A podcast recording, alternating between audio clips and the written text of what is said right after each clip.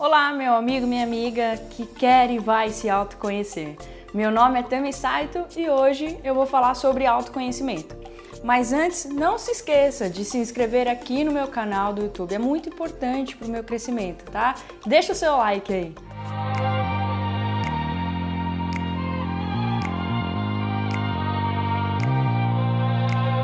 Tem um filme que eu gosto muito e que em certo momento um dos atores diz: Você se sente sozinho à noite e por isso não consegue dormir.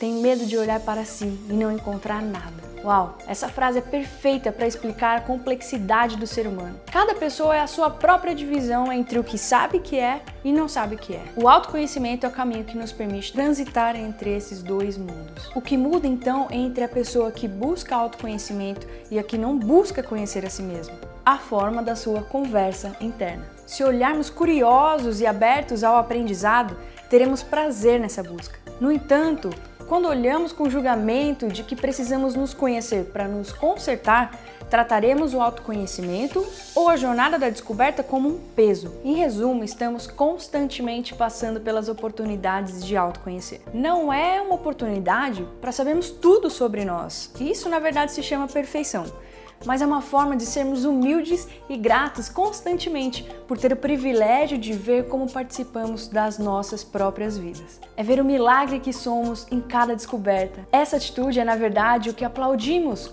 quando o outro se mostra aprendiz.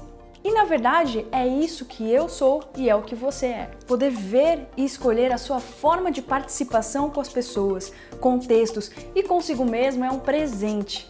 Autoconhecimento é aceitar não ter todas as respostas. Você começa esse processo, ou melhor, você se dá conta dele quando percebe que você não é o que pensa, os seus pensamentos, e você não é os seus sentimentos, destacando-se deles.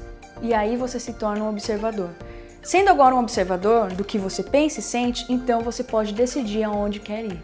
Esses pensamentos e sentimentos decidem quem serão os meus amigos e os seus amigos, onde você vai trabalhar, próspero você será e até mesmo como será a sua saúde.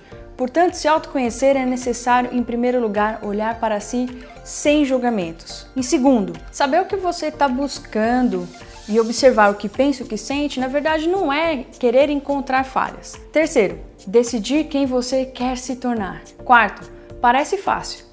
Se dar o direito de se transformar é necessário, e sem a primeira dica, esta ficará mais desafiadora. Quinto, acredite sempre, sempre mesmo, que você é uma boa pessoa. Agora que você tem a faca e o queijo na mão, que tal anotar essas dicas e conhecer a si mesmo?